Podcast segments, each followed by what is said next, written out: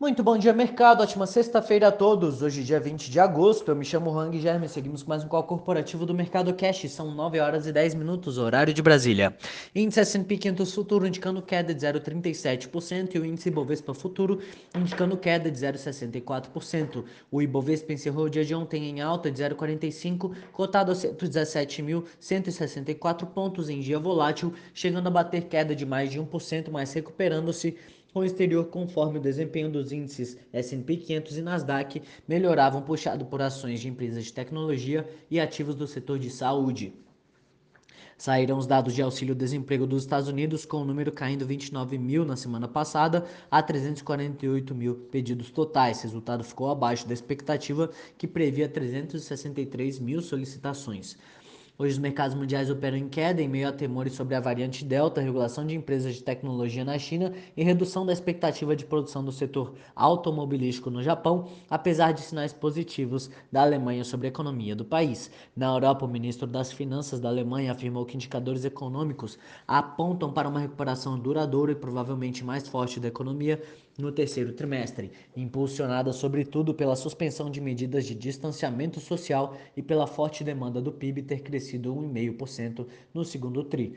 O Eurostox opera em queda de 0,10%. No mercado asiático, o governo chinês manteve inalteradas as taxas de juros primários com vencimento em um ano em 3,85%, assim como as taxas de cinco anos em 4,65%, de acordo com a expectativa do mercado.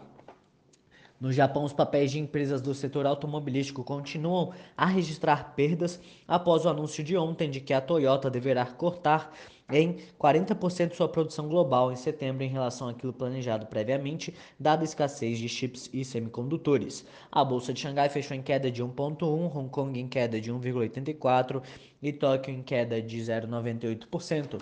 Entre as commodities, os contratos futuros do minério de ferro negociados na bolsa de Dalian fecharam em alta de 0,26% e o petróleo Brent opera em queda de 0,96%. No cenário corporativo, temos notícias da Braskem, que, segundo a coluna do Brod, a venda da fatia da Novo Honor na Braskem deve ser postergada. A princípio, a ideia era concretizar o negócio esse ano para aproveitar a alta no ciclo da petroquímica e das commodities. Gerdau, o Conselho de Administração da Gerdau aprovou a reorganização de subsidiárias no México, informou a companhia em comunicado ao mercado.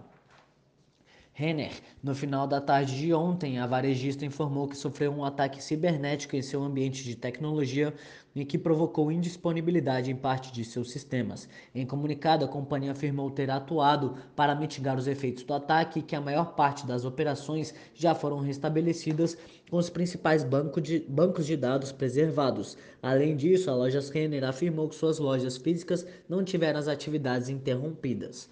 JBS, a Pilgrim's Pride, controlada da JBS nos Estados Unidos, informou que precificou uma oferta de 900 milhões de dólares em notas sênior não garantidas com vencimento em 2032. BRF.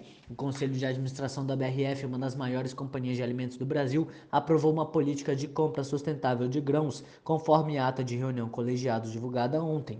A aprovação atende o Plano Visão 2030 da BRF e o compromisso da rastreabilidade assumido pela empresa em dezembro de 2020.